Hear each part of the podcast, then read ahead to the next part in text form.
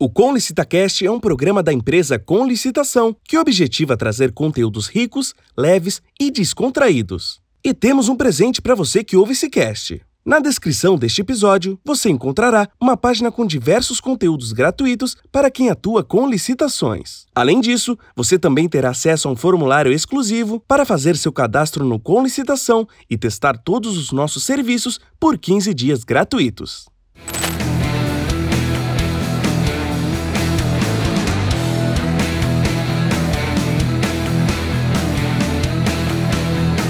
Está começando agora o Com Licita Cast, o podcast inteligente das licitações públicas. Olá, seja muito bem-vindo a mais um Com LicitaCast. E eu estou aqui, Antônio Lima, e agora contratado permanentemente, né? Se você não sabe qual que foi o processo de contratação, tem que assistir os outros episódios. E ao meu lado está aqui Bruno Moura. E aí, meu amigo? Obrigado, é um prazer estar aqui agora oficialmente, né, Antônio? né? Agora não tem mais Agora fugir. não tem volta, Não, acabou. não tem volta e nem martelada. Não, não tem. Não tem, não tem como desfazer a martelada. E hoje é o terceiro episódio de uma trilogia, né, que a gente trouxe, né, com o professor Henrique Savonite. E hoje temos muito conteúdo. Se vocês não assistiram os dois primeiros episódios, que foi da história da licitação e também das licitações na União Europeia, então eu convido você para assistir se estiver no YouTube ou ouvir se estiver em outra outra plataforma. Os links estão aqui no card, o pessoal vai colocar para vocês. E vamos lá, vamos lá, Bruno. Vamos iniciar mais um conteúdo e, e hoje um conteúdo diferenciado. E, aliás, muitas pessoas né, se perguntam em, é, é, em relação a isso, né? Tipo, ah, vou vender só no Brasil? Posso vender fora do, do Brasil, sim ou não? Aliás, essa já é até uma pergunta que eu já vou deixar final, mas o professor só vai responder isso no final. Se eu posso ou não posso, bem objetivamente. Se eu tenho minha empresa estabelecida no Brasil, se eu posso ou não posso vender é, no, no- fora do, do país. Talvez seja uma das dúvidas que mais permeiam a cabeça das pessoas. Mas vamos lá, vamos iniciar com muito conteúdo, né? Boa, muito bom. Obrigado, Antônio. Então, Henrique Savonite, é, para quem não sabe, ele é PhD em Direito na Universidade de Udine e Toulon. Toulon. Acertei. Até que enfim, né? No final da, da trilogia, né? Tem, tem que acertar, poxa. Sim. E ele é autor desse livro aqui, então. é, temos aqui licitações e contratos administrativos. QR Code na tela também, link na descrição, fiquem à vontade. Bastante conteúdo, aulas também no QR Code. é, dentro do livro, então quem adquirir também tem vídeos ali, videoaulas do professor, relatando um pouco sobre o, o livro também. Então, professor, seja bem-vindo a mais um episódio aqui, já tá batendo carteirinha, né? Seja bem-vindo e vamos falar hoje sobre licitação nos Estados Unidos e Reino Unido, é isso? É isso mesmo, obrigado mais uma vez pela oportunidade. Já, tá- já, já estou quase como o Antônio aqui sendo contratado, Sim, né? é, Mas eu, eu iria falar mais um isso. pouco chega o Silvio aqui e me Eu contrata falar também. isso. Eu tô, tô enrolado. Como é que eu vou fazer para voltar para Brasília? Daqui a pouco chega o Silvio com, com a mala. Mas eu pedi pro Silvio, até aproveitando, eu pedi pro Silvio dar um tempo. Ah, Porque, porque você precisava desse tempo para poder Pra curar a mágoa, pra né? cu- curar a mágoa, para poder também absorver ali a, a- um novo cargo também. Então eu pedi para ele. ho- Hoje ele não vem. Ah, hoje ele não vem? Hoje ele não vem. Hoje, hoje eu pedi um substituto e em breve a gente já vai saber quem é. Tá? Eu achei que ele tinha vindo, porque sempre quando ele vem, vocês não sabem, mas quando o Silvio vem, ele vem com um monte de seguranças. E dessa vez veio um monte de segurança, só que o pessoal tava armado, não sei. É, acho que Eu tava. não sei quem que é, mas Aguarde, aguarde, Antônio, porque acho que você vai gostar também. E o professor também. Temos aqui, para iniciar, então, é, a pergunta, a primeira pergunta, para a gente já dar o pontapé, é, para entender um pouco mais sobre as licitações nos Estados Unidos e Reino Unido. Quais as principais, professor, diferenças que existem né, entre o sistema de, é, jurídico britânico e também dos, do- dos Estados Unidos, também comparado com o Brasil, para a gente já dar o pontapé nesse tema? Perfeito, Bruno. Eu acho que para a gente entender um pouquinho como é que funciona né, essa questão das contratações públicas nos Estados Unidos, a gente precisa pontuar a diferença entre os sistemas jurídicos, né, o nosso sistema jurídico, que é o sistema jurídico romano-germânico, que nós chamamos de civil law, e o sistema jurídico inglês e, e americano, que nós chamamos de common law. Né? São, duas, são duas estruturas jurídicas completamente diferentes, o que dificulta bastante a comparação entre, entre os sistemas. É como se a gente estivesse comparando banana com, com laranja. Né? Quer dizer, nós temos no mundo cinco grandes sistemas, tem depois o sistema é, é, do mundo oriental, sistema jurídico chinês, mas os grandes sistemas, na verdade, esses um pouco decorrentes, do common law, mas nós temos dois grandes sistemas jurídicos, então. A nossa tradição romano-germânica, que é, que é do direito dos códigos, né? o direito codificado, então a, as leis, os códigos, e a partir dos códigos a gente busca a solução para o caso concreto. Né? O nosso raciocínio jurídico latino e romano-germânico, na, na, na, Alemanha também, ele é um raciocínio jurídico dedutivo. Né? Nós vamos do geral para o individual. O, raciocínio jurídico inglês, americano, ele é indutivo, ou seja, é a partir do caso concreto, é a partir da jurisprudência que se constrói a norma. Então você tem uma legislação muito mais reduzida, tanto na Inglaterra quanto nos Estados Unidos, uma legislação mais simplificada, né, porque a questão nasce basicamente a partir da jurisprudência. E aí, claro, na, na, se nasce a partir da jurisprudência, lá juiz, juízes são eleitos, magistrados são eleitos, são verdadeiros agentes políticos. No Brasil, o juiz não é eleito, né? No, no Brasil, ele presta um concurso público, pelo menos a carreira né, da magistratura, do Ministério Público é mediante concurso público. Em tese, ele é um técnico, ele é um aplicador do direito. Lá não, lá ele constrói a norma. Então, nós já temos aí um, um grande problema, uma grande distinção entre os dois sistemas. E aí, pensando nos Estados Unidos, nós temos uma outra diferença fundamental, que é o seguinte: lá nos Estados Unidos nós temos o federalismo clássico, né? ou seja, o chamado federalismo por agregação. As 13 colônias da Inglaterra que se tornaram independentes, e aí, para tentar né, é, resistir aí a uma contra-revolução, a uma tentativa de reincorporação da coroa, esses 13 países se uniram e criaram um país só os Estados Unidos da América. Vem daí, então, essa expressão. E qual é a consequência prática disso? A consequência prática disso é que os entes que compõem a federação dos Estados Unidos têm uma grande autonomia. Então, você tem 50 estados, né, e mais o Distrito Federal, 51 entes que compõem a federação, e mais a União, o governo federal, cada um atuando com autonomia mesmo. E em matéria de licitações, cada um tem a sua norma. Então, quando a gente fala, ah, mas nos Estados Unidos é assim. Opa, peraí. aí nos Estados Unidos é assim como, né? Eu posso até falar, olha, na União Europeia é assim e tal, porque tem as diretivas, né? Quem não viu, assista o episódio anterior, já vou fazer uma, uma propaganda, né? Que de certa forma uniformiza, padroniza a legislação. No Brasil nós temos também essa questão de normas gerais, normas específicas, então nós temos também uma legislação padronizada, entre aspas, entre todos os estados brasileiros. Nos Estados Unidos não tem essa não. Nos Estados Unidos tem o regulamento de aquisições federais e depois cada estado, cada um dos 50 estados e o Distrito Federal tem os seus. Então, normalmente quando a gente pensa né, nos Estados Unidos, na legislação, a gente está sempre pensando nesse FAR, que é o regulamento de aquisições federais. Mas a gente não pode perder de vista que cada estado tem uma, uma legislação específica, diferente. É, assim como a gente pensa né, na legislação civil, penal, né, tem, ah, nos Estados Unidos tem pena de morte sei, depende. Tem estados que tem, tem estados que não tem. Nos Estados Unidos tem contratação integrada, tem, eh, tem, legisla tem estados que na legislação prevê a possibilidade de contratação integrada, outros não. Então é muito difícil comparar os Estados Unidos, seja porque a tradição jurídica deles é diferente da nossa, e seja porque lá é um federalismo clássico e a autonomia dos entes da federação é muito grande.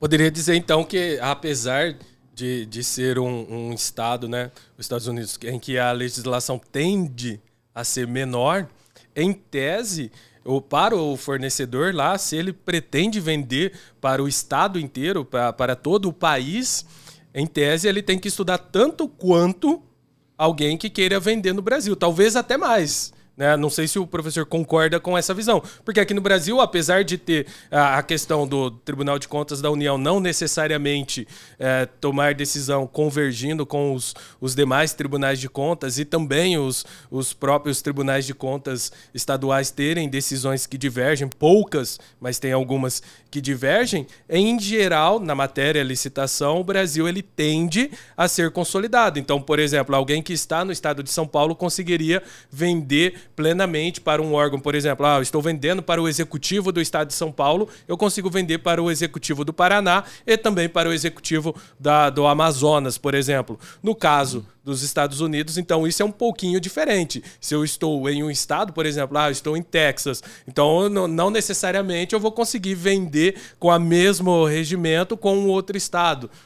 Sim, exatamente. É, você precisa conhecer a legislação lá de cada um dos países. No Sim. Brasil, em tese também, né? No fundo tem a questão das normas específicas Sim. que os estados elaboram, mas é muito esvaziado, né? Vamos dizer, a estrutura é dada pela lei pela, pela lei de licitações, pela, pela norma geral, aí, pela lei 14.133, né, no caso da gente pensar na nova lei de licitações, com algumas variações. Mas tem a legislação do Estado do Paraná, do Estado de São Paulo, que divergem em pequenos aspectos. Lá as diferenças são são maiores. Né? Como eu disse, tem institutos que não, não tem na legislação de um determinado estado, que não, que não se autoriza. Aqui basicamente tem, a questão é, é, é, é, procedimental. Nós, como também já comentamos em outro episódio, não avançamos muito com essa questão da norma geral e da norma especial. Né? Talvez acho que nem tenha muito interesse também em se avançar muito nisso para que a legislação não fique muito diferente. Né? A Constituição previu isso lá no artigo 22, inciso 27, mas do ponto de vista prático, às vezes eu fico pensando, será que há o interesse realmente de se desenvolver um estudo mais aprofundado sobre isso e de fazer com que essas legislações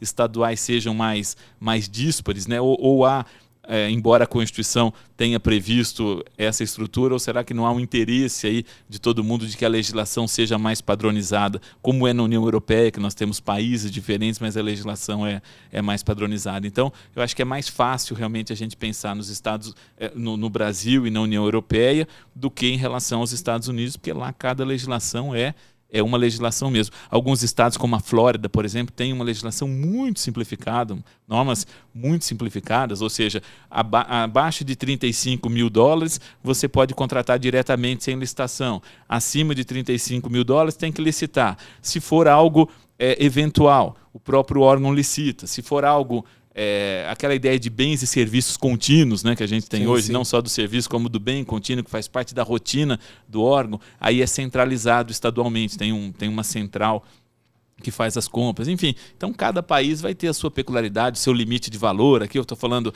Flórida, 35 mil de dispensa, em outro estado o valor é, é diferente. diferente. Então, precisa realmente, para licitar nos Estados Unidos, claro, um licitante brasileiro precisa estar diante de uma licitação internacional, assim como, assim como acontece no Brasil, né? Para um licitante americano licitar, no, participar de uma licitação no Brasil, aquele procedimento tem que ter sido aberto como uma licitação internacional.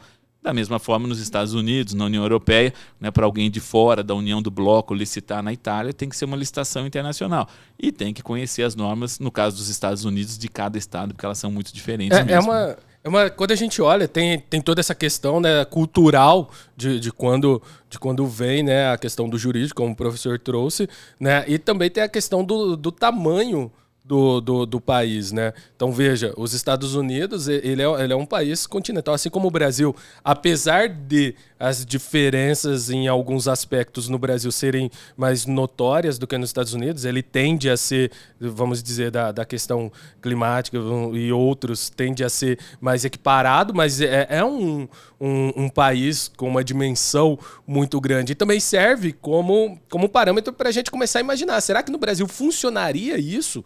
Porque imagina, no, no quando você tem um, um, um, país continental, como, como é o caso do Brasil, os Estados Unidos, entre outros países, e que ele tem uma, uma população bem distribuída, né? Porque a gente tem no mundo países que, que são continentais também, mas que não tem uma, uma população tão grande e tão bem distribuída como, como é este caso. Você tem uma cultura diferente. E você tem também necessidades diferentes. Por mais que, quando a gente olha os Estados Unidos, ele está um pouco mais equiparado, vamos dizer assim, na condição, até mesmo estrutural, em condições de país, vamos dizer assim, mas tem as suas diferenças. E fica até uma, uma reflexão nossa, né? Será que o Brasil funcionaria com isso, né? De, de ter uma legislação individual para cada um? É, eu imagino que não, não funcionaria. Não funcionaria e não é bom, né? porque começaria a criar restrições à competitividade. Tanto que na União Europeia, como nós já vimos, as diretivas padronizam ali basicamente a estrutura das licitações, embora cada é, é, é, país membro, né, cada estado membro da União Europeia tem a sua liberdade para fazer o seu código, mas realmente é, a ideia é que a legislação seja o mais uniforme possível. Né? Então, realmente, Entendi. não é bom. Nós não temos esse histórico também dos Estados Unidos. Sim, né? sim. O brasileiro não tem. É, é cultural. Né? É, o brasileiro não tem isso, não, não adianta. E o, o nosso próprio código jurídico não é assim. Não, não teria é. como, né? O único jeito de se fazer isso é abrindo a discussão, como o professor trouxe, né? O, o que é específico, o que é, o que é geral, para poder trazer um pouco mais de autonomia. Mas o que a gente vê, até historicamente no, no próprio país, é, por exemplo, a lei das estatais, quando ela surgiu, ela veio minimalista e ela trouxe a oportunidade para que cada estatal fizesse o seu regulamento. E aí o que, que a gente encontra? A maioria das estatais praticamente fez um Ctrl-C, Ctrl-V daquilo que, que elas consideravam importante, da 866 e da 10520. Então, então veja, mesmo com liberdade de produzir, né, os, agentes eles, eles acabam ficando um pouco mais com receio, né? É muito tempo, é cultural isso, é muito tempo seguindo um regimento. Para você mudar assim, não é da noite para o dia. E tem um ponto que o professor já trouxe, que eu falei que ia deixar para o final, que é a questão das, ah, das licitações sim. internacionais. E eu queria até voltar neste aspecto, e é uma curiosidade minha, tá, pessoal? Que é o seguinte, então o professor já antecipou, licitação internacional, eu posso participar, ok, eu, empresa brasileira, posso participar. Aí, como o brasileiro é muito criativo e tem um jeitinho brasileiro, imagine o seguinte: a seguinte situação. Bruno é uma empresa americana, eu, Antônio, sou uma empresa brasileira. E de repente eu e o Bruno enxergamos uma oportunidade. E aí eu olho para o Bruno e falo: pô, Bruno, vamos fazer e tal. Ele fala: não, vamos, vamos fazer. Eu posso, por exemplo, criar uma terceira empresa em consórcio, eu e o Bruno, e participar dessa licitação, ainda que ela não seja uma licitação internacional ou não? Eu não posso de forma alguma. Se ela não for uma licitação internacional, eu não posso participar. É, aí, na verdade, você teria que partir para uma sociedade de propósito específico, por exemplo, né, com sede nos Estados Unidos, né, porque o hum. consórcio hum. não, tem, não tem personalidade jurídica. Né, para você poder vamos dizer, emprestar os seus documentos de habilitação para ele, né? porque qual seria a vantagem? Você tem uma empresa que já tem sede nos Estados Unidos, outra brasileira. Elas querem participar juntas dessa licitação. Por que participar juntas e não só americano? Imagino que a vantagem seja documentos aí de habilitação técnica que você tenha e, não, e ele não tenha. Lá na União Europeia, inclusive, você pode emprestar esses, esses esses atestados e tal. É, na legislação americana, não. Mas aí você, claro, desde que você formalize sim, isso, sim, né? Claro. E aí lá você criaria uma sociedade de propósito específico em solo americano, juntando a sua com, com a dele. E, e, resolveria o problema. Se for um problema de qualificação técnico-operacional, se for técnico profissional, coloca você lá como, como profissional dele. Enfim, jeito, jeito tem, né? Quer dizer, possibilidade possibilidade tem desde que né, se, se atenda à exigência de que quem está participando é uma empresa é, americana, com sede nos Estados Unidos. Então, para essa brasileira participar, cria-se uma sociedade de propósito específico em território americano e que tem como uma de suas, de suas sócias essa, essa sociedade brasileira, essa empresa brasileira. Bora então, Antônio? Entendi. Bora? bora? Já, já conseguiu a licitação? Ó, ó. O Silvio que nos aguarda, A gente ah, vai lá. A gente contrata vai, ele, a gente, a gente volta e contrata ele. ele. Eu acho, eu acho. Na verdade, a gente já poderia fazer uma sociedade com ele já lá, porque é ele verdade, já está lá. É verdade. Ele já está lá. A gente Esse... usa o endereço dele. Seria nosso representante. O nosso representante. Aí, ó. Boa. Obrigado, Boa. viu, professor? Já vamos. Já, gostou, gostou da ideia. Gostamos da ideia. da ideia. Gostamos da então, ideia. É, é, pra gente fechar, então, para quem está nos assistindo aqui e fazer um resumo. Então, eu sou fornecedor do Brasil, consigo vender para fora do país. Legal eu sou um fornecedor dentro dos Estados Unidos, eu tenho 50 estados. É isso? Que cada um tem uma autonomia ali para fazer a sua regra. É, esse Sim. é o resumo. Sim, para legislar, sim, mas claro, você é um fornecedor, uma empresa americana, pode vender normalmente para qualquer sim. um dos 50 estados do Distrito Federal. Só tome cuidado que cada uma tem a, cada estado tem a sua legislação sobre licitação e às vezes as diferenças entre elas são grandes. É diferente no Brasil, que também os estados legislam lá nas normas específicas, mas as diferenças não são tão, tão gritantes assim. Então precisa saber realmente esse, essa empresa com sede lá no, na Flórida, se ela quer vender para Oklahoma, por exemplo, como que é a legislação de lá, porque senão ela vai ter, vai ter problema, achar que é igual a legislação dela não, não vai ser, né? Então, cada um, um, cada um um é fornecedor que quer vender é, pro, pro país todo, ele tem que conhecer 50 regiões. 50 legislações, é. Contrata o com licitação para prestar assessoria jurídica não, não, para ele aí nessa, E nessa você, questão. você né? E você vê, né? O pessoal reclamando da 866. É, que é uma só. É, que é uma só para o Brasil todo. Para o Brasil todo. E reclamando também da 1433, né? E agora você imagina toda essa discussão do que é específico e do que é geral. Depois de assistir esse episódio, eu acho que a maioria vai concordar que tudo que tiver lá tem que ser geral, porque aí pelo menos facilita, é uma única lei. Não copiem os states, é isso. Pronto. É. Não, não, não vamos seguir, né? Pelo menos nisso. Eu po- posso falar? Depois coloca um pi. Estados Unidos. pelo menos nisso, pelo menos nisso, o Brasil é, tá, Tá à frente, tá à Brasil frente, tá na com frente. certeza, com eu, certeza. Eu, eu, eu, particularmente, acho que a uniformidade. Agora falando sério mesmo, a uniformidade ela tende a trazer maior segurança Com certeza. quando você vai participar. Não, não que a forma como eles fazem não tenha segurança jurídica, muito pelo contrário, porque existe sim a, a segurança jurídica para esses processos. Mas eu digo que tende a ter maior segurança do ponto de vista de quem está participando. De quem está participando. Sim. Porque você tem certeza, ou pelo menos deveria ter, que a regra é praticamente é, homogênea. Ela não é tão heterogênea como, como no- nos Estados Unidos, que para cada estado você vai ter uma legislação e, quiçá, talvez possa ter ah, os, as micro modificações individuais por cidades dentro do mesmo estado. Sim, não, e não é só isso, né? Cuidado se você for lá do- de um estado para o outro nos Estados Unidos, porque a legislação civil, a legislação penal também é diferente, né? Aí, ó. Aqui no Brasil nós temos um código civil. Lá cada estado tem o seu código civil, lá cada estado tem o seu código penal. Por isso que tem uns que têm pena de morte, outros que não têm. Então lá realmente os estados têm uma profunda autonomia. Aqui, se a gente puder dizer a grosso modo, né, o, o, o forte da legislação é federal, né? Quer dizer, a- as, as normas mais importantes são federais. Lá não, lá as normas mais importantes são estaduais. Código Civil, Código Penal, é tudo estadual. São poucas as normas federais por conta realmente dessa autonomia, desse processo histórico, né? Das, dos 13 países que ficaram independentes se juntaram para criar um país só. Então, realmente, eles têm. O, o Estado tem muita força nos Estados Unidos. O nome Estados Unidos da América é isso mesmo, eram Estados soberanos que, que se uniram. Aqui não, aqui o nosso federalismo foi feito meio, meio na marra lá pelo Rui Barbosa, na Constituição de 1891, para dar autonomia para as antigas províncias, né? E pra, eh, com, a, com a ideia de que transformando as províncias em estados, você criaria vários polos de desenvolvimento pelo país e tal. Mas o Brasil sempre foi um só, a história foi um só, a independência, né, a grosso modo, foi uma só. Lá não, lá cada estado é um estado mesmo, lá cada, cada estado tem sua legislação civil, penal e de licitações também. Que então, legal. por isso que eu sempre tomo, tenho esse cuidado. Ah, lá nos Estados Unidos é assim. Ah, lá é assim de aonde? Né? É assim Depende em alguns estados e é assado em outros. Não é assim que funciona. Professor, não. eu tenho uma, uma, uma pergunta aqui. E como que surgiram as contratações nos Estados Unidos?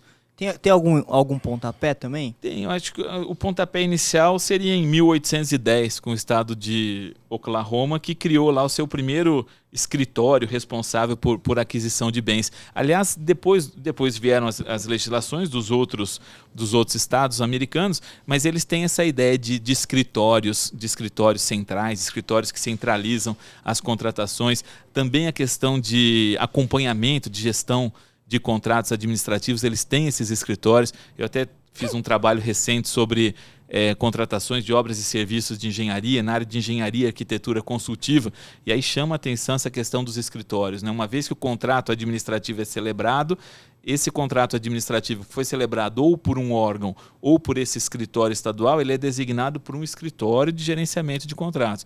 E aí esse escritório ou tem pessoal para acompanhar esse contrato ou contrata também né, as supervisoras, fiscalizadoras para fazerem esse trabalho. Aqui no Brasil, não, né? Aqui no Brasil, cada órgão gerencia, fiscaliza, gerencia o contrato que ele mesmo celebrou. Né? E assim como acontece com as licitações, lembra que nós vimos lá na União Europeia, né? também aqui no Brasil, cada órgão faz a sua licitação e depois cada órgão faz o acompanhamento e fiscalização do contrato que celebrou. Lá nos Estados Unidos, não, vai, vai para esses escritórios centrais aí de administração de contratos com gente especializada em acompanhamento, fiscalização, execução contratual. Aqui no Brasil se queixa, muitas pessoas falam né, da necessidade de se criar uma carreira né, de, de, de, agente de contratação, enfim, uma carreira de, de técnico, de analista em contratações públicas, né, pessoas que fossem formadas especificamente para lidar com, com licitação. E lá nos Estados Unidos você tem um escritório tanto para centralizar compras aí de bens e serviços contínuos em cada estado, quanto para gerenciar contratos. Claro, falando, pensando sempre de maneira geral, né, com uma ótica mais na, na, na, norma federal, porque cada estado tem autonomia e alguém pode me surpreender. Ah, mas lá no Alasca, professor, é diferente. Né? Então, mas de maneira geral, tem esses escritórios centrais que começam realmente com esse de Oklahoma em 1810. É, essa ideia aí, ela, ela é bem próxima do que a gente tem. No, no episódio anterior, a gente falou da, da União Europeia e falamos da ANAC. Né? Então é, é, bem próximo do que tem lá nessa questão da ANAC. É a única diferença que Anac. lá tem é, ANAC. ANAC. ANAC. E, ou ANAC, né? Como, como você Se falou fosse na França, mas não tem na França, é só na Itália. né? então, então é bem próximo, bem próximo a isso. Então você tem especialistas para cuidarem de um determinado tema.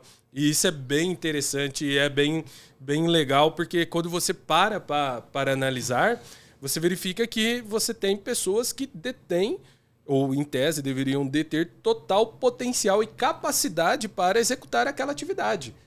Então, sim, então sim, veja, é. você, você traz os melhores e auxilia esses melhores, porque ele vai ser especialista, porque sempre ele vai, ele estará fazendo a mesma, a mesma atividade, né? Diferente um pouco do Brasil, que no Brasil você tem ali um servidor que pode estar fazendo N atividades. Então hoje ele é gestor, amanhã ele é fiscal, depois ele está contratando, ele está licitando, enfim, então você tem ali, você abre o leque demais, mas você não tem um especialista. Sem, sem dúvida. E ele também trabalha, né? Essa, essa pessoa que mexe com licitação, não é? Igual a gente como professor, né? Às vezes o aluno pergunta, fala, ô professor, mas o senhor trabalha também ou só dá aula? Eu falo, não, eu sou. É, né? não, então eu trabalho também. Eu ultimamente tenho dado cada vez menos aula e trabalhado cada vez mais no escritório de advocacia. Mas o servidor que, que mexe com licitação também, né? Quer dizer, além de lidar com a licitação, ele também trabalha, né? Quer dizer, ele também tem as atribuições inerentes ao cargo dele Perfeito. e tem esse plus de ser um agente de contratação, de ser um pregoeiro, né? E, e, e se avançasse essa questão da carreira específica né, de, de logística pública para lidar com contratações, ele não trabalharia mais, ele só mexeria com licitação. Hoje, além da licitação, ele tem as atribuições inerentes ao cargo dele. Assim como acontece em relação ao processo disciplinar, né? quer dizer, o servidor designado para acompanhar um PAD, um processo administrativo disciplinar, ele continua com as atribuições do cargo dele e vai ter que mexer com o tal do PAD. E aí o pregoeiro Perfeito. também. Difícil alguém que fique só por conta daquilo. Né? Se a gente pensar com os olhos de Brasília, tudo bem, nos ministérios você tem uma estrutura enorme e aí você pode designar lá alguns servidores para só mexer com licitação mesmo. Agora, pega lá um, um, um, fórum da Justiça Federal no interior do país, que tem três, quatro servidores ali, dois analistas, dois técnicos.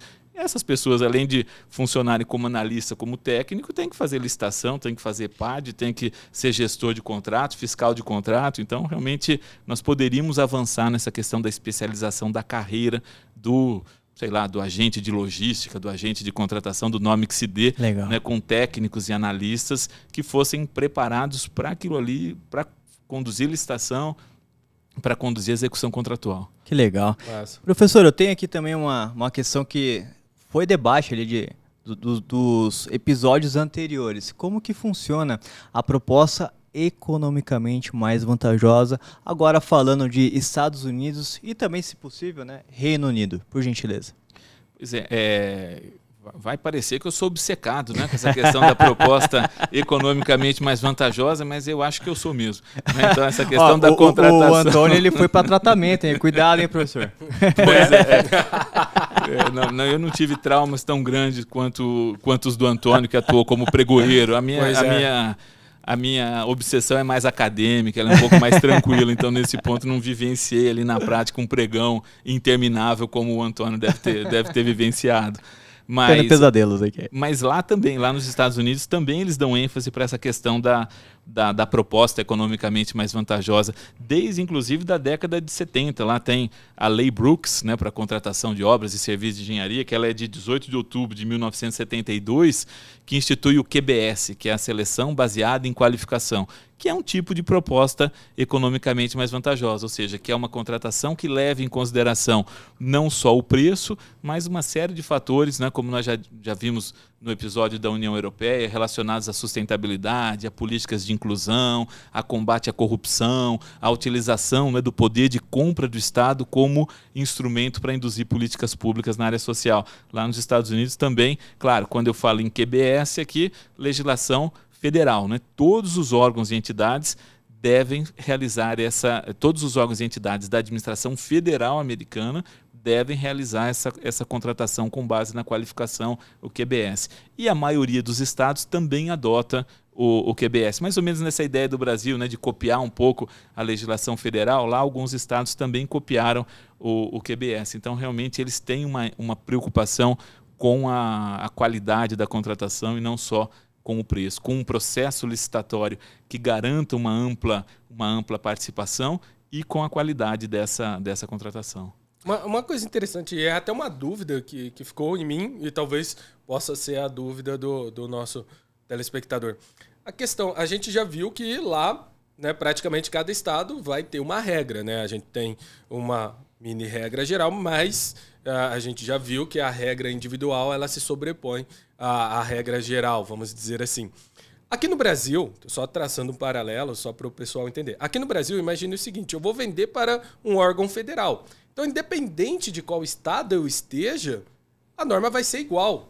Então, eu não terei essas diferenças. Então, se eu estou vendendo para um órgão federal dentro do Brasil, independente se eu estou em São Paulo e vou vender para os outros 25 estados do, da, da federação, a regra vai ser igual, porque eles estão debaixo de uma única legislação, de um único controle, enfim. Lá nos Estados Unidos, isso também se aplica no caso dos órgãos federais. Imagina, então lá eu tenho o, o, a divisão, igual aqui no Brasil, né? Federal, estadual, municipal, né? Apesar que os nomes lá são um pouco diferentes. Mas quando o órgão ele é federal, ele se mantém em uma única legislação ou não? Apesar dele ser um órgão federal, o fato dele estar em um determinado estado faz com que a regra daquele estado ele seja aplicado pa, para aquele órgão federal também. Não, aí vale realmente a regra do ente da federação ao qual ele pertence. Né? Então, no caso do, do federal, né, dos entes que compõem a União, eles estão espalhados nos, nos 50 estados. Né? Por exemplo, a companhia de rodovias, as companhias de ferrovias que são federais, aí seguem a legislação federal. Mais ou menos como se for, mais ou menos como no Brasil, né? Quer dizer, nós temos a lei 14.133, que na esfera federal traz tanto as normas gerais quanto as normas específicas, não é? Então, um tribunal federal situado em Minas Gerais, um tribunal regional federal que está em, em sei lá, no Paraná, segue a regra da União. Lá vale, vale a mesma regra. Se a contratação é federal, então com federais da União, dos departamentos, das agências executivas da União, aí segue o FAR, lá, que é o Regulamento Entendi. de Aquisições Federais, e essa lei Brooks, que que integra o FAR e outras normas assim. Quando a contratação é feita pelos estados mesmo, no âmbito da autonomia dos estados, aí cada estado vai ter a sua norma própria sobre licitações. Bruno, eu acho que quando a gente for montar a nossa empresa lá, a gente tem que vender para a União. Isso. Tá? É, é muito mais é, vantajoso. É, não, e também vai ser mais fácil, porque a gente estará debaixo de uma única legislação. Depois a gente vai estudando individualmente de cada estado e começa a expandir para os estados e, e também as províncias, municípios. Não, fechou. Eu já mandei mensagem para o Silvio que ele está off por enquanto, Perfeito. que ele está viajando de volta para os Estados Unidos. A gente é. já gente já. Tá no modo avião. É, tá Se estabeleçam em Miami lá com, com o Ciro. Professor, para a gente fechar aqui, então, é lógico, temos muitos debates aí pela frente falando um pouco sobre Estados Unidos, Reino Unido, né? Mas para a gente fechar aqui esse tema, é, o Reino Unido até pouco tempo atrás ele era integrado à União Europeia, não era? Então, como que funcionou essa, essa ruptura e também as contratações, como que foi disciplinada nesse país que se desligou ali da União Europeia. Por gentileza, porque seguia, né? Aquela regra ali que a gente Sim. já verificou ali no das no diretivas, anterior. Né? Exatamente. Exatamente. É, o, o, Reino Unido sempre teve essa essa dificuldade com a União Europeia, né? Por diversos fatores, inclusive por essa tradição é, jurídica. Né? Quando a gente fala então do, da União Europeia né, como uma área de livre circulação de bens, pessoas, aduaneira, com uma política é, econômica e monetária única, com uma moeda única. Aí você vê, o Reino Unido foi o único que não aderiu à moeda, né? que você não usava o euro, continuou usando é, a libra esterlina. Então sempre teve alguma dificuldade. A legislação como, como era né, até então, ou é, porque eu acho que eles ainda não, não aprimoraram a legislação. Eles saíram né, formalmente da União Europeia agora no final de 2020, né, e aí a tendência é que eles elaborem legislações mais flexíveis. Mas até então, eles faziam basicamente aquilo que a gente chama de transposição por fotocópia. Ou seja, pegavam as diretivas da União Europeia e reproduziam como código deles sem, sem inventar nada, sem acrescentar nada. Fruto exatamente dessa tradição deles de ter uma legislação mais enxuta possível.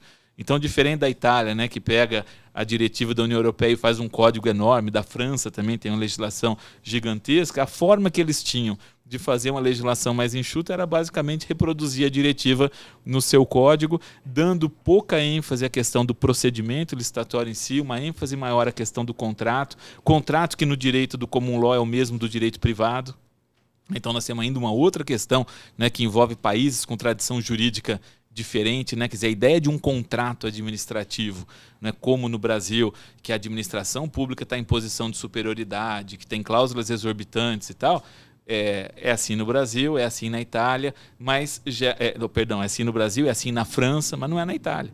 Na Itália, você não tem um contrato administrativo como um instituto jurídico próprio. Você faz a licitação, depois que você assinou o contrato, é um contrato normal, regido pelo direito civil. Na Inglaterra, a mesma coisa. Você é, fez a licitação, que é um procedimento bem simples, assinou um contrato, ele é regido pelas normas de direito civil. Então, tem essa, essa outra diferença também. Vejam como é interessante quando a gente fala em comparação e como é complexo, né? Quer dizer, em relação a cada um dos aspectos, você tem peculiaridades. No Brasil, nós temos o contrato administrativo com a presença das cláusulas exorbitantes, que põe a administração em posição de superioridade, que é uma faca de dois gumes, né? porque às vezes é, a administração, por um lado, tem esse privilégio, mas por outro, se você está contratando com alguém que sabe que tem um privilégio, você tem que se resguardar, e esse se resguardar significa cobrar mais, porque se a administração resolver não te pagar, você não vai receber porque você vai entrar com uma ação na justiça, precatório, lista ordinária, porque se fosse ainda pensão alimentícia, seria da lista preferencial, nos 20, 25 anos você receberia. né? Mas como é lista ordinária, então vai levar um pouco mais. Então, todos os riscos aí do contrato administrativo. Lá na Inglaterra, não, a legislação fica é, é, é a mesma legislação do direito civil para a parte de contratos. Eu, eu vejo ali, o Bruno, o que ele falou, né, que, que é o. A a Inglaterra ela copia, né? Ela, ela pega ali um Ctrl C, Ctrl V. Eu vejo que aqui no Brasil muitos órgãos fazem igual. Né? Então eles inspiraram lá, tem um Ctrl C, Ctrl V. E essa questão do precatório é interessante porque assim, se você tiver algum problema em relação a isso, você já pode planejar para as próximas gerações. Então veja, ah, eu não recebi agora, já vou pensar nos meus filhos ou netos para receberem isso. Olha só, é, é, pensar no futuro até. Que bom que você tá. Ele tá anotando tudo, porque ele vai expandir pro Reino Unido também. Fechou, ótimo, Maravilha. ótimo. Você viu que o pessoal invadiu aqui, né, Antônio? Não, ele já chegou chegando. Ele já chegou com, com o exército dele aqui. Por isso que eu, eu Seja bem-vindo. Seja bem-vindo, Bolsonaro. Olha só. Muito obrigado aí pelo convite, tá ok?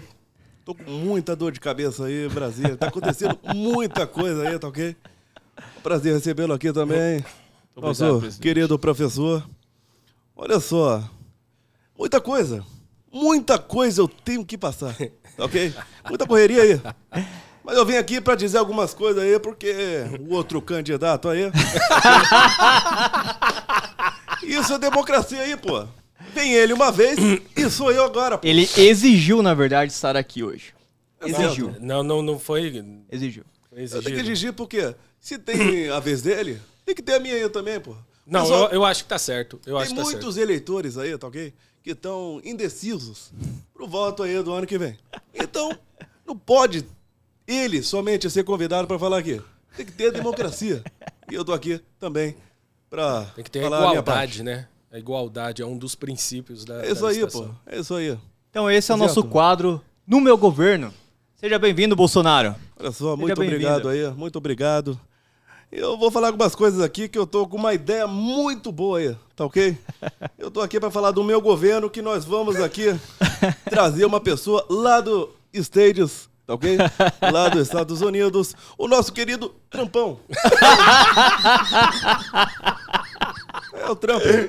Ele que foi minha grande parceria e infelizmente aí não deu certo dele né, se reeleger lá. Mas aí eu vou trazer o Trampão pra cá, pra ele resolver os nossos probleminhas que a gente tem aí em licitações aqui no Brasil, tá ok? Olha só, o Trump é a melhor escolha é, pra gente aqui no Brasil é poder é, arrumar algumas coisinhas aí, alguns probleminhas que tem aí. Eu tô projetando essa ideia aqui em Brasília para que ele conduza aí um programa de seleção aí Tá ok? Pra trabalhar bem juntinho comigo aí, o trampão aí. Tá então aí, é, é, é, porque é muito difícil. Eu, eu, é uma carga muito grande. Já imaginou essa mim. dupla já, Antônio? Trampão. Dupla boa. Dupla boa aqui no Brasil? Dupla boa. Porque assim era difícil, tinha que pegar o avião pra ir até lá atrás dele, tá ok? Agora ele vai ficar pertinho de mim aí. O que, que você acha aí, professor? E agora com o fim da pandemia fica, fica melhor, né? Quem sabe ele vem para cá, né? Mais fácil, mais fácil, né? Se aproximando aí, né, da é, resolução. Porque, assim, porque tudo aqui é culpa minha. Deixa eu parcelar essa culpa aí junto com. As minhas costas já tá muito larga, é muita coisa aí em cima de mim, pô. Deixa o Trump aí, pô, do meu lado aí, pra ele... Pra ele também resolver alguns, alguns caju aí que eu tenho que, que, que resolver aí, tá ok? Tem algumas coisas aqui, o, o Henrique Savonete aí, eu tenho uma coisa aqui para falar. Você, se você aceitar, é claro, que eu, no meu governo aí eu quero que você seja um mestre de licitações aí, pô. O que, que, você acha aí? Porque no meu governo você vai ser responsável aí, tá ok? Pela parceria Brasil, Inglaterra e Estados Unidos aí. E vamos aí unir a nossa. fazer a junção aí do. do Você tá disputado, hein, Henrique? dólar. O quê? Você tá disputado, hein? Você vê que eu já estou com um emprego garantido. Não, então, emprego próximo você governo, tem. independente do que acontecer, eu já estou com dois convites aí importantes, hein? É Exato. E assim, a gente vai unir o útil ao agradável aí, que eu sei que eu vou ganhar. Tá certo? Eu vou ganhar. Eu, não, eu nem, nem, nem, vi a outra entrevista que o outro candidato tava aí. Tá ok? E eu tenho que falar que meu, meu governo tem coisa boa também, pô. Porque essa lei aí, de 93, demorou pra atualizar aí, pô. Quando que nós atualizamos? Quando, quando que a gente arrumou essa lei aí? Olha aqui, ó. No meu governo. Passaram governos e governos, passou aí. Governo, governo atrás de governo, que não resolveram nada. E só no meu governo aí, que a gente, né, né, professor? E a gente aí fez alguma coisa aí para ajudar aí os licitantes do nosso querido Brasil. Tá certo? O professor ele terá autonomia para mudar, porque ele tá com várias ideias aqui, Bolsonaro. O que, que você acha? Eu acho que é a pessoa certa para isso aí. Não tem nem segredo aí, pô. É a pessoa correta para ser o mestre de licitações aí no meu governo aí. Se quiser, pode ser, ter dois cargos aí de, de, de, de ministério aí, tá ok? É a mamata a gente vê pra depois, né?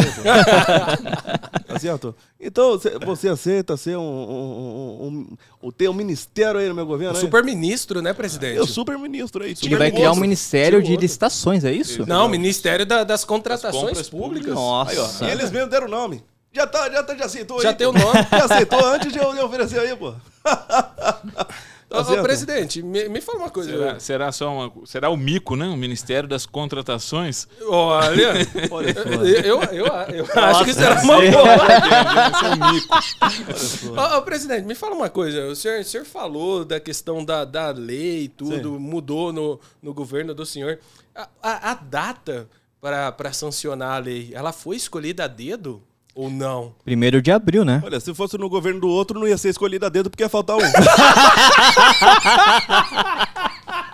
tá certo? Ele gostou dessa piada aí. tá certo aí, pô. Olha só. Olha só, não foi escolhido a dedo, não, porque meus ministros eles são muito preparados para isso. E ah, a gente entendi. não tem a data aí que deu para fazer. Coincidiu. É, na correria a gente, a gente não tem tempo para escolher a dedo, não. Eu entendi. Eu entendi. E falar em dedo, não vamos falar de dedo. Eu prefiro que a gente não fale de dedo aí. Vamos deixar dedo para depois aí, que tem gente que tá faltando aí um dedo aí, tá certo? Olha Bolsonaro, obrigado pela participação. Henrique, obrigado mais uma vez é, pela participação. E vamos às considerações finais, por gentileza. As, as mesmas de sempre agradecer vocês, agradecer o Antônio pela generosidade, você pela parceria, pelo convite, dizer que estou à disposição do Com do Com para para outros episódios aí, para conversarmos sobre outros temas que envolvem contratação, as contratações públicas. Agradecer pela oportunidade de divulgar meu livro e de estar aqui com vocês, aprendendo, aprendendo com o Antônio, aprendendo com vocês, dando risada com, com o Gui, né? E, É e, e, e seus, seus vários personagens aí, foi muito bacana, muito bom. Show de Obrigado. bola. Muito obrigado, Antônio. Bom, quero primeiramente agradecer, agradecer em especial o presidente, né? Obrigado. Que honra, que né? veio aqui. Senhor presidente, gratidão por estar presente. tá? Valeu, valeu, valeu, valeu. Gostamos Valeu. muito do plano. agradecer a todos, agradecer em especial ao professor que teve a disponibilidade, né? Foram três episódios, fizemos uma trilogia, olha só. Uma trilogia trazendo ali a história das licitações, as contratações fora do, do país e talvez o bloco econômico mais evidente que a gente tem hoje, a União Europeia. Não diria talvez, sim, é o bloco econômico mais evidente. E depois os países que a gente, é, pelo menos a maioria dos brasileiros, tende a se inspirar, que é os Estados Unidos e também a, a Inglaterra. E agradecer a todos que estão aqui nos acompanhando. Lembrando, compartilhe esse episódio, deixa aí seu curtir, deixa nos comentários o que você acha que será o próximo episódio que a gente trará para vocês. Brunão, gratidão, meu irmão. Tamo junto. Tamo até junto. a próxima. Pessoal, até o próximo episódio. Fiquem aí e tamo junto. Valeu, pessoal. Até mais, tchau, tchau. Valeu. Ressaltamos que as opiniões emitidas pelos convidados e apresentadores não correspondem necessariamente ao posicionamento da empresa.